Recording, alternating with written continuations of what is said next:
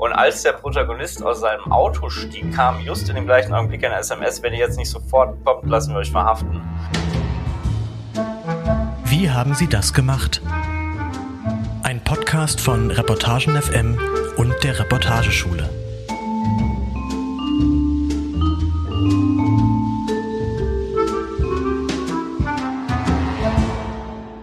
Hallo und herzlich willkommen zu Wie haben Sie das gemacht? Dem Podcast von Reportagen FM in Zusammenarbeit mit der Reportageschule hier in Reutlingen. Mein Name ist Yves Bellinghausen und wir sprechen hier alle zwei Wochen mit dem Autor oder der Autorin von einem Stück, das wir besonders interessant finden. Und heute bei uns zu Gast ist Fritz Scharp. Hallo Fritz, wie geht's dir? Hallo Yves, gut geht's. Äh, Super. Ich hoffe, dir auch. Ja, mir geht's auch gut. Fritz, du lebst ja in äh, Kapstadt und bist da Afrika-Korrespondent für den Spiegel. Heißt das eigentlich, dass du für ganz Afrika zuständig bist? Ähm, das heißt zumindest, dass ich für ganz Subsahara-Afrika zuständig bin, ja. Okay, verstehe. Äh, dann reden wir heute, ich glaube, über das zweitbevölkerungsreichste Land von Subsahara-Afrika auch, äh, nämlich Äthiopien. Äh, und bevor wir über deinen Äthiopien-Text reden, müssen wir, glaube ich, erstmal über Äthiopien reden, damit unsere Hörerinnen und Hörer die Situation da überhaupt verstehen. Äthiopien, das war ja jahrzehntelang eine sehr repressive Diktatur, bis sich 2018 dann alles zum Besseren ändern, zu ändern schien. Denn 2018, da wurde Abiy Ahmed Ministerpräsident von Äthiopien. Der gilt ja als liberaler Demokrat, wollte das Land modernisieren, äh, sich mit dem Erzfeind Eritrea versöhnen und 2019, äh, da hat er dafür sogar den Friedensnobelpreis bekommen. Am Montag war in Äthiopien ja jetzt die erste Parlamentswahl, seitdem Abiy im Amt ist und du hast einen Artikel darüber geschrieben und der heißt Der Friedensnobelpreisträger, der zum Kriegsherrn wurde.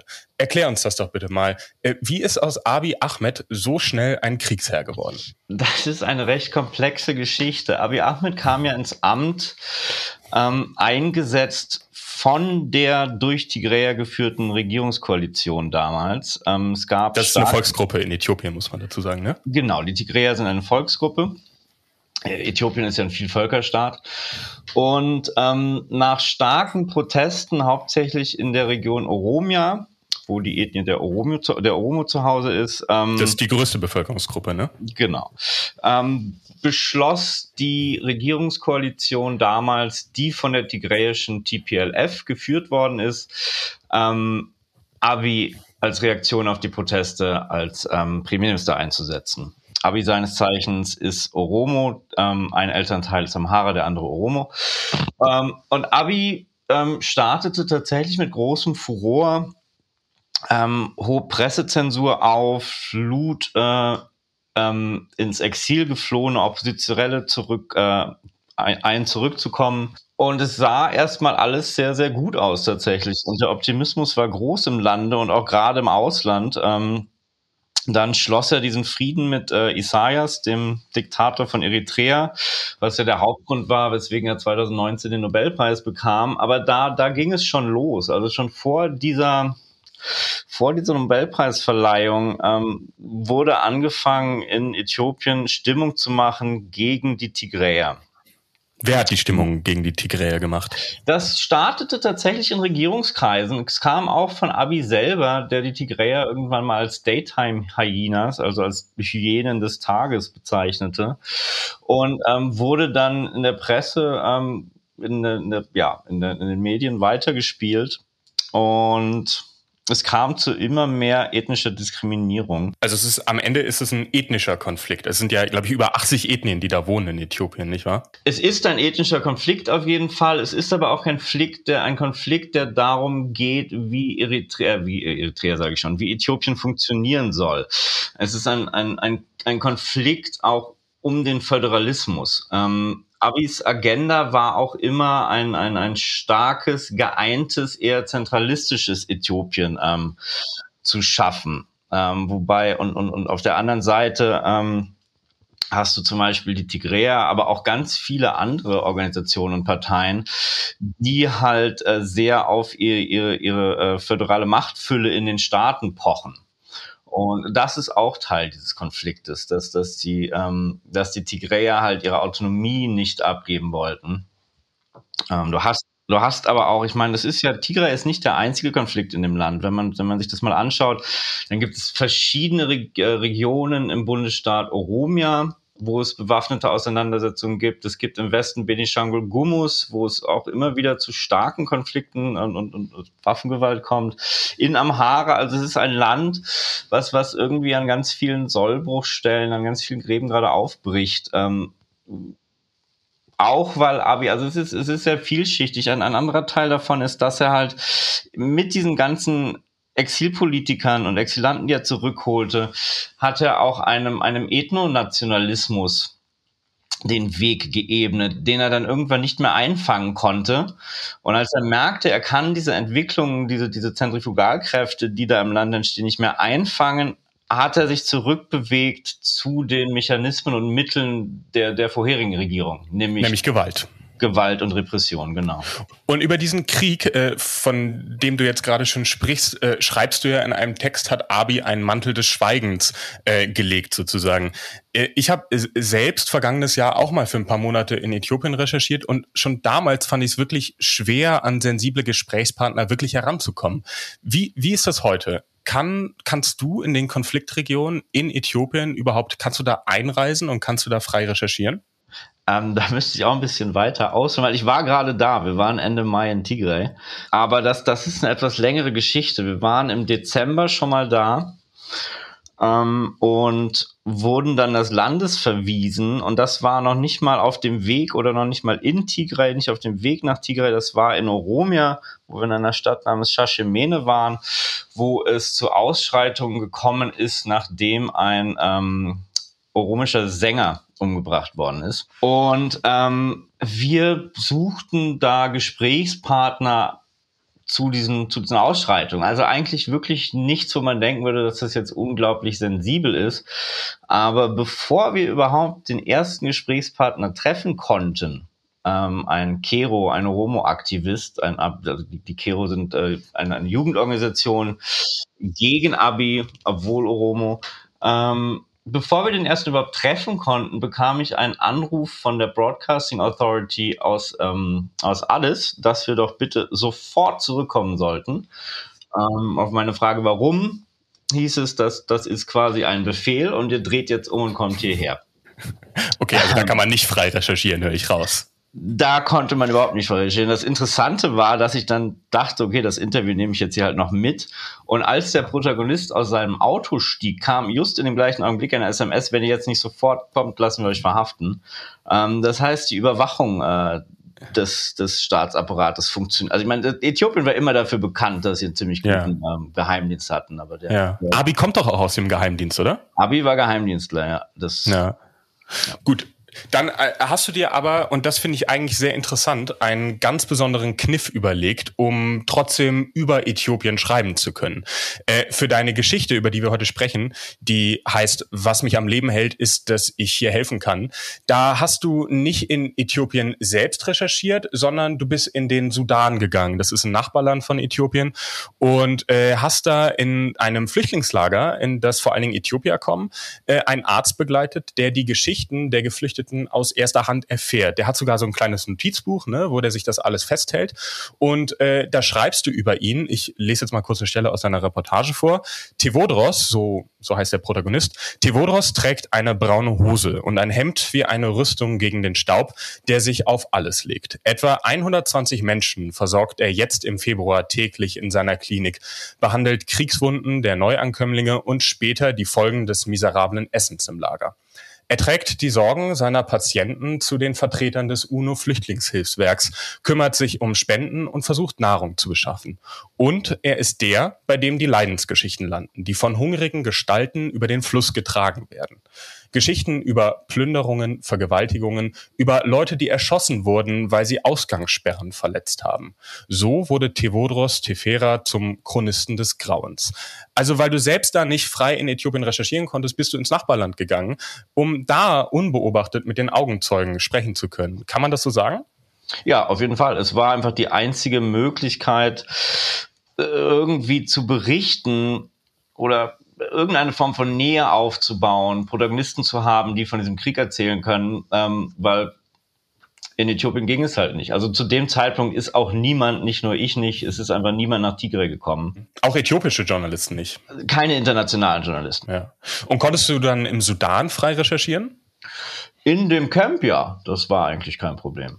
Okay. Es, gab, es gab gewisse logistische Probleme, weil äh, das Militär, das im Camp äh, stationiert ist, ein bisschen schwierig war und Sudanesisches Militär jetzt. Sudanesisches Militär, ja. genau.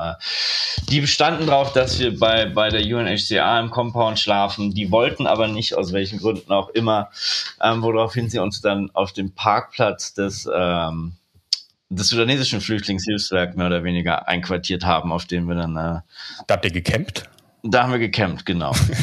du, der Fotograf und äh, ich weiß nicht, hattet ihr da noch Assistenten? Ich, der Fotograf, der Fahrer und der Fixer. Genau. Ein Fixer hattet ihr da. Ja. Äh, kannst du vielleicht mal kurz unseren Hörerinnen und Hörern sagen, was ein Fixer eigentlich genau ist? Ein Fixer ist extrem wichtig für viele, äh, viele Auslandsreportagen. Ein Fixer ist A, ein Übersetzer.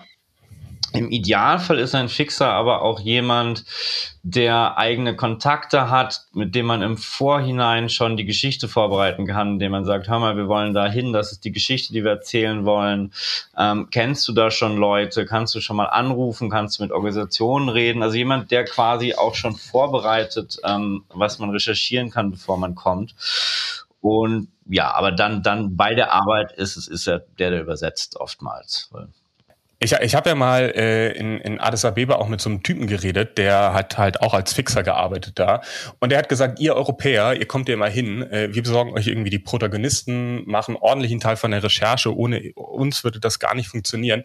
Und ihr seid dann die, die irgendwie tausende Euro einstreichen und eure Namen stehen dann am Ende unter dem Text. Ich weiß, es würde mich interessieren, was, was, was denkst du dazu? Ist das, ist das wirklich so unfair? Ähm, also die Fixer sind extrem wichtig, das ohne Frage. Und ähm, ich habe auch überhaupt kein Problem damit. Ich hab, wir haben das auch schon öfter gemacht, dass man Fixer als Mitarbeiter unter den Text schreibt. Hm, okay. Macht ihr das beim Spiegel so? Das machen wir, ja. Also wenn, ja. wenn es vorher so abgesprochen ist, machen wir das. Das mit den 1000 Euro, also als ich noch frei gearbeitet habe, würde ich sagen, in, ja, in vielen Fällen hat der Fixer mehr verdient als ich. Wirklich? Naja, also ich äh, Fixer in Racker zum Beispiel damals mit Auto hm. waren 600 Dollar am Tag. Und wie viel hast du für die Geschichte bekommen?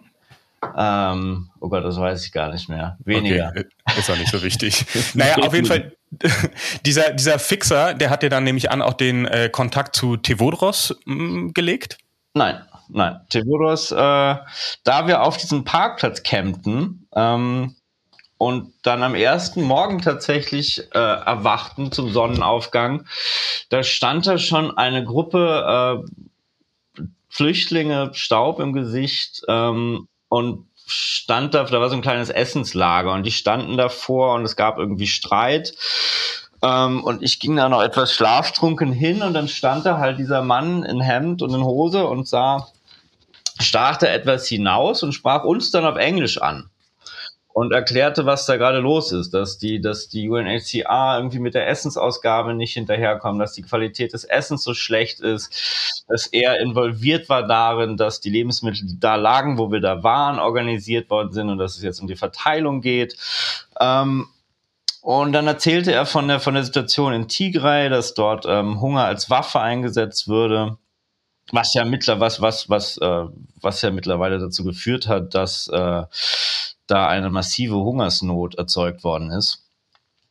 Ähm, also 350.000 Menschen ähm, leben bereits unter katastrophalem Hunger, also die höchste, höchste äh, Hungersnotklasse, Klassifizierung quasi.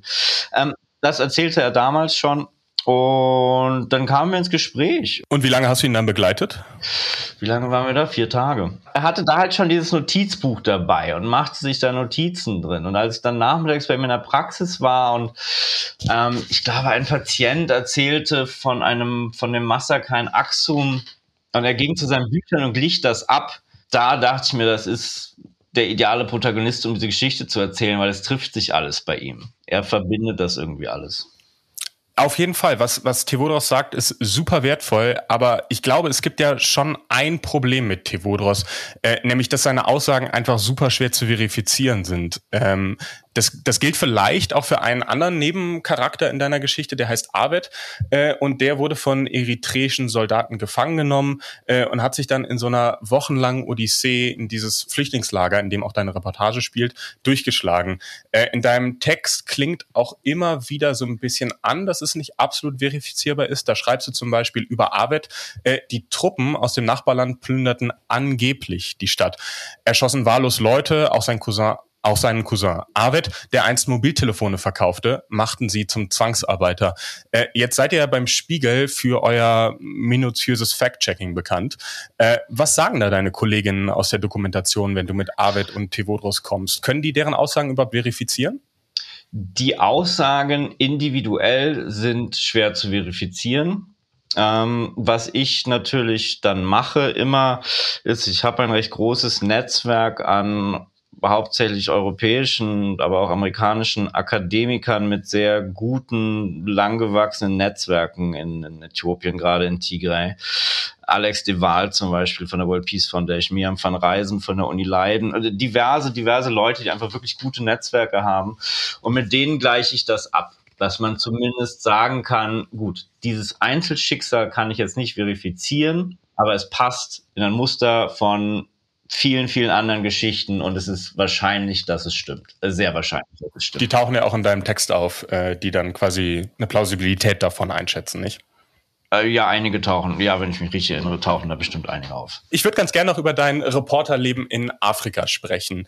Ähm, wenn ich jetzt hier auf, auf Spiegel Online gehe und auf Fritz Sharp auf deiner Autorenseite klicke mm, und mir mal hier so die ersten oder die aktuellsten Beiträge durchlese, äh, dann steht hier zum Beispiel der Friedensnobelpreisträger, der zum Kriegsherren wurde. Das hatten wir eben schon mal kurz angesprochen. Da geht es um die Wahlen in Äthiopien. Direkt darunter. Wir finden ständig Menschen, die am Straßenrand abgeladen werden, tot oder lebendig. Äh, da geht es um Entführungen in Uganda, dann Frankreichs Scheitern. Da geht es um die Antiterroroperation in der Sahelzone. Darunter auf dem Weg zum Failed State, Bürgerkrieg in Nigeria. Sag mal, gibt's aus Afrika eigentlich nur schlechte Nachrichten? Äh, nein, überhaupt nicht. Es, ähm, ich finde nur, dass es wichtig ist, ähm, über die Konflikte und die Kriege zu berichten, weil das sind die Dinge, finde ich, die besonders Aufmerksamkeit brauchen, bei denen es wichtig ist, dass man eine Öffentlichkeit erzeugt, ähm, die im natürlich allergrößten Idealfall zu politischem Druck führt. Aber also ich meine, ich, ich finde es wichtig, darauf hinzuweisen, ähm, wo die Leute leiden. Sind das dann vielleicht auch die Texte, ähm, äh, mit denen man vielleicht am ehesten deutsche Leser erreichen kann? Also ich erinnere mich zum Beispiel, als ich aus Äthiopien gearbeitet habe, da habe ich oft die Antwort bekommen, nee, das ist irgendwie zu weit weg oder so nach dem Motto, was interessiert das unsere Leser, was am Horn von Afrika passiert? Äh, ich meine, du bist ja zwar fester Korrespondent vom Spiegel, aber du musst deine Geschichten der Redaktion in Hamburg ja trotzdem irgendwie pitchen. Äh, wie erklärst du denen, dass deutsche Leser eine Geschichte aus Afrika lesen wollen? Ähm, ich finde, also jetzt um mal bei Äthiopien zu bleiben, wenn jetzt äh, Mark Lowcock zum Beispiel, der, der Chef von OCHA, äh, warnte, dass dort, äh, wenn es schlecht läuft, in näherer Zukunft mehrere hunderttausend Menschen sterben können, dann muss man, glaube ich, nicht mehr erklären, warum man da jetzt hinfahren will.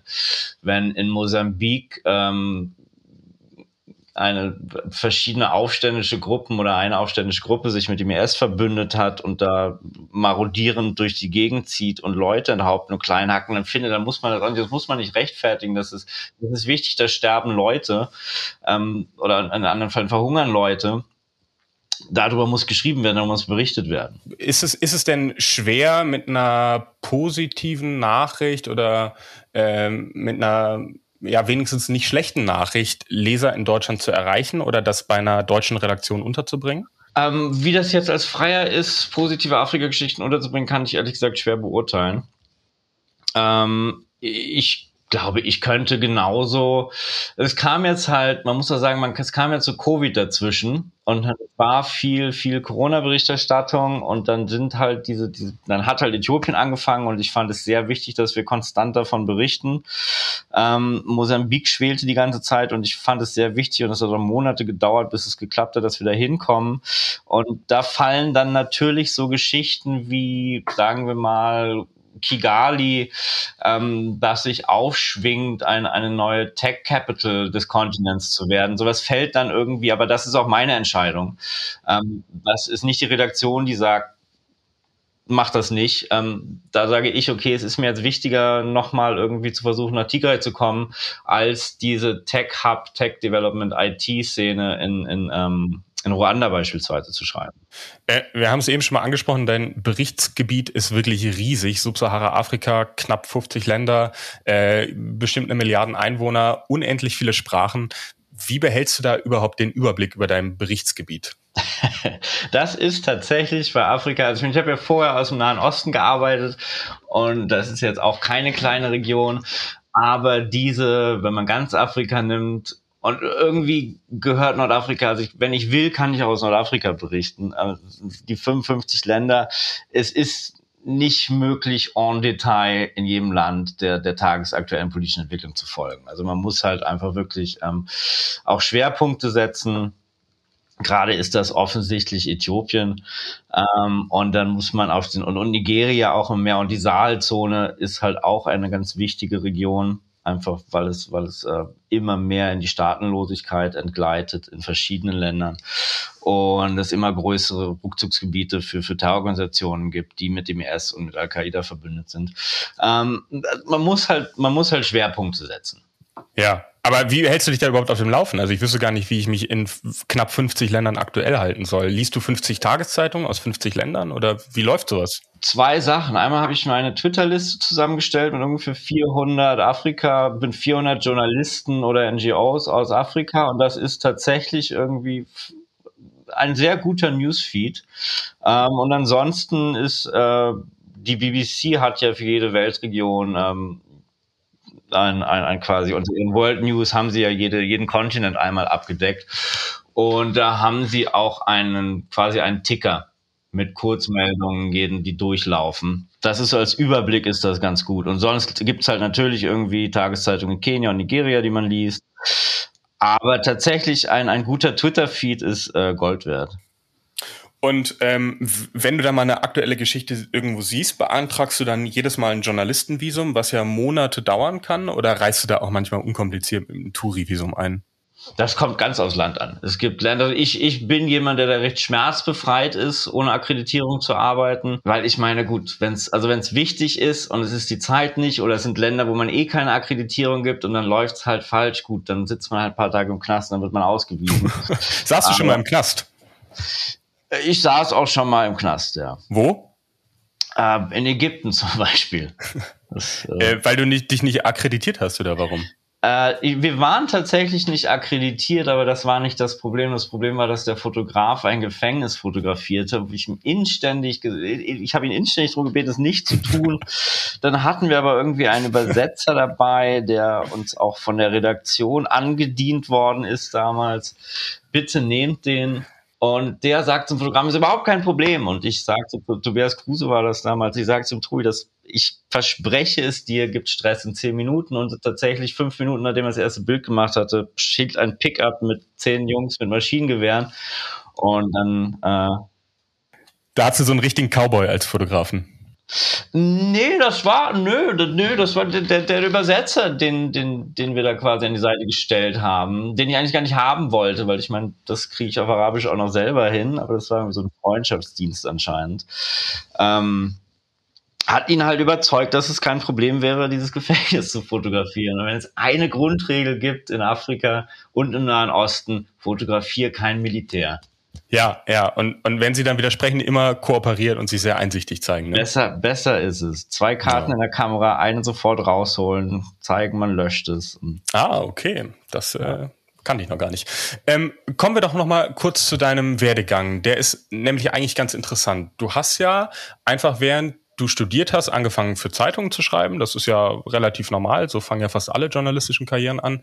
Äh, und dann bist du als freier Reporter in den Nahen Osten gegangen nach dem Studium, richtig? Also ohne Volontariat, ohne Journalistenschule. Eigentlich ein ziemlicher Stunt, äh, aber hat ja super geklappt. Jetzt bist du beim Spiegel. Aber wo hast du eigentlich dein Handwerk gelernt? Ähm, ich habe mal drei Semester in Leipzig Journalismus studiert. Ähm, was ich, um es mal gelinde gesagt, äh, konzeptionell etwas schwierig fand, dieses Studium. Ähm, Hab's aber drei Semester gemacht und in diesen drei Semestern, wenn ich mich richtig erinnere, habe ich environ vier Texte geschrieben, zu denen ich aber auch kein Feedback bekam, sondern eine Note. Und dann dachte ich mir, das äh, lohnt sich jetzt auch nicht, das irgendwie auf, ich weiß gar nicht, das war ein Diplomstudium, glaube ich. Du hast das ja auch studiert. Richtig, ja. Ich habe ja, aber du hast ein Semester länger durchgehalten als ich. habe auch in Leipzig studiert äh, und habe aber schon nach zwei Semestern abgebrochen, weil wir da irgendwie nur äh, Texte von oder irgendwelche Aussagen von Nölle Neumann über Kommunikationswissenschaften aus den 60ern auswendig gelernt haben. Und ja, ich wusste genau. irgendwie auch nie so richtig, was mir das bringen soll. Aber sag mal, wie, wie häufig kommst du denn in deiner täglichen Arbeit in die Situation, dass du dich fragst, was würde Nölle Neumann jetzt wohl machen? Täglich. Täglich. Also ich, ich höre raus, du würdest jetzt äh, vielleicht niemandem mehr empfehlen, Journalistik zu studieren. Was, was, was würdest du denn jungen Reporterinnen und Reportern empfehlen? Sowas wie du machen, einfach als Autodidakt äh, oder äh, Volontariat oder eine Journalistenschule? Das ist schwer zu sagen, weil ich es halt nicht beurteilen kann. Ich kenne ja nur, wie ich es gemacht habe. Äh, ich war nie auf einer Journalistenschule. Ich glaube, es ist sehr nützlich, auf eine Journalistenschule zu gehen. Also diesen Handwerkskoffer äh, direkt mitzubekommen, hat, glaube ich, äh, viele Vorteile. Ähm, ich, also ist, ich, ich hatte halt auch Glück, muss man ehrlich sagen. Ich habe halt in Leipzig dann aufgehört. Dann hatte ich eine Hospitanz beim Zeitmagazin, ähm, was mir da so ein bisschen die, die, die, die Tür geöffnet hat. Und mein großes Glück war dann, dass ich ähm, nach nach, äh, ich habe da noch studiert, ich habe da Islamwissenschaften noch studiert und während des Studiums dann nach Kairo beziehungsweise erstmal nach Alexandria ging und da auf eine Sprachschule kam, ähm, die mir ein bisschen suspekt vorkam, während ich da war, von der ich dann später aus einer alten Sternausgabe, die in dem Sushi-Laden, der bei mir unten im Haus in Berlin war, rumlag, lernte, dass die Sauerland-Gruppe auf dieser Schule war oder Teile hm. von der Gruppe. Okay. Ja. Und dann entstand halt irgendwie die Idee, da nochmal zurückzugehen, undercover quasi sich als Konvertit auszugeben und ähm, sich in diese Schule einzuschleusen. Das habe ich fürs Zeitmagazin damals gemacht und das war dann tatsächlich so ein Lucky Punch und, und deswegen habe ich diese ganzen Netzwerke Gott sei Dank nicht gebraucht, die man eigentlich durch die Journalistenschulen hat.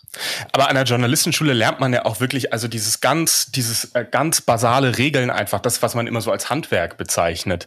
Hast du dir das dann alles selber beigebracht oder durch Feedback von vorgesetzten Redakteurinnen und Redakteuren? Beides. Also eigentlich habe ich es mir hauptsächlich selber beigebracht und natürlich lernt man immer was bei jeder Redikatur. Wenn man die denn hm. dann gut findet, dann lernt man was. Äh, wenn man sie schlecht findet, ärgert man sich. Ähm, aber nee, bei, bei, man lernt ja permanent bei jedem Text eigentlich. Gut, aber ich habe rausgehört, eigentlich würdest du eine Journalistenschule empfehlen. Ich würde das auf jeden Fall empfehlen, wenn man das findet. Also A fürs Handwerk, B halt einfach fürs Netzwerk, was man dadurch direkt hat. Das trifft sich ganz gut, denn ich mache jetzt hier äh, zum Ende der Episode nochmal ganz kurz Werbung. Äh, denn die Reportageschule, die ja auch diesen Podcast hier produziert, die sucht neue Reporterinnen und Reporter für den kommenden Jahrgang. Äh, ich glaube, bis zum 15. August könnt ihr euch bewerben. Googelt einfach mal nach Reportageschule Reutlingen, dann findet ihr da alles. Ähm, Genau, und äh, los geht's dann, glaube ich, im Januar. So, Fritz Schapp, das war's tatsächlich auch schon. Das war, äh, wie haben Sie das gemacht? Schön, dass du unser Gast heute warst. Hat mich gefreut. Hat mich auch gefreut. Äh, und in äh, zwei Wochen geht's dann weiter. Dann hört ihr meine Mitschülerin Franziska Pröll im Gespräch mit Jan-Christoph Wiechmann. Der war auf jeden Fall lange US-Korrespondent vom Stern. Der äh, Südamerika-Korrespondent, oder? Das, der. Ich will jetzt noch nicht viel, zu viel spoilern. Äh, in zwei Wochen hörst du dann alles über Jan-Christoph Wiechmann. Bis dahin, ganz liebe Grüße und bis bald. Tschüss.